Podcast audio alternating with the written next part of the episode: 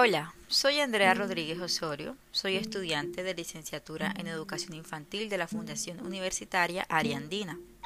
Realicé una observación directa en un ambiente no convencional, es decir, no institucional. Se llevó a cabo en una sala de videojuegos, el cual se llama Happy City. Este se encuentra ubicado en la zona norte de la ciudad de Valledupar, del departamento del Cesar. El foco de esta sección es donde los niños y las niñas se dirigen a divertirse en familia, un espacio donde ingresan niños de diferentes edades, incluyendo adultos. Un aspecto que me llamó la atención de este lugar es el acompañamiento que se observa y se desenvuelve con los niños y acompañantes. Es decir, los abuelos acompañan a sus nietos niñeras juegan con los niños y los, y los asistentes del lugar están atentos a cada uno de los niños y cómo hacen el uso de las diferentes atracciones.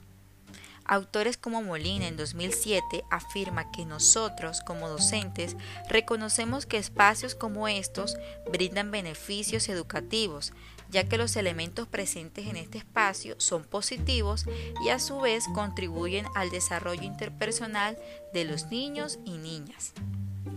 Estos espacios son destinados al entretenimiento familiar de manera sana, divertida y segura. Son espacios que cumplen con las normas y los requisitos requeridos.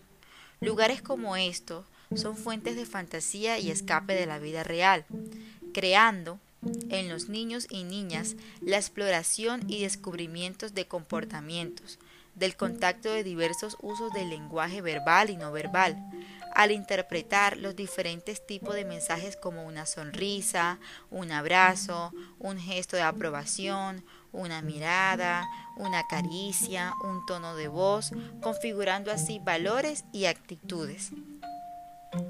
Según Audersig Bayer, en 2008, afirma que la capacidad para efectuar cambios en el comportamiento es con base a la experiencia, abordando que el uso de estos diferentes lenguajes tienen variedad de contextos y se logran identificar para emplearse en estos sitios no convencionales y que los niños y niñas manejen estas situaciones prácticas día a día en los diferentes escenarios que estos se les presenten.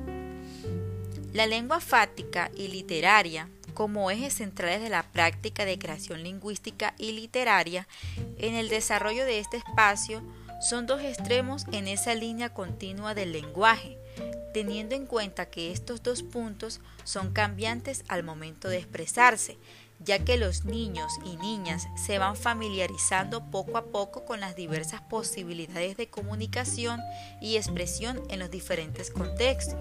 Por ejemplo, escuchar y observar en estos espacios no convencionales las instrucciones breves y concisas de los asistentes del sitio, expresiones como cuidado con el enchufle, ¿dónde están los zapatos? Vamos a comer, ya se acabó el tiempo.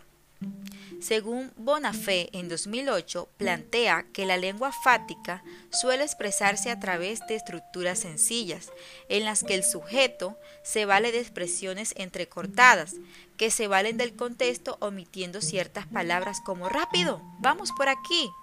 Es un mensaje incomprensible en momentos cotidianos, pero sin embargo, en estos espacios y el momento de diversión son expresiones que se logran entender fácilmente.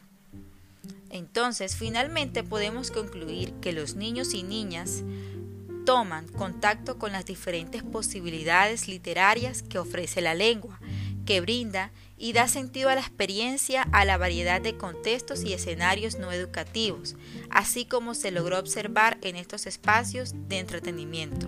Muchas gracias.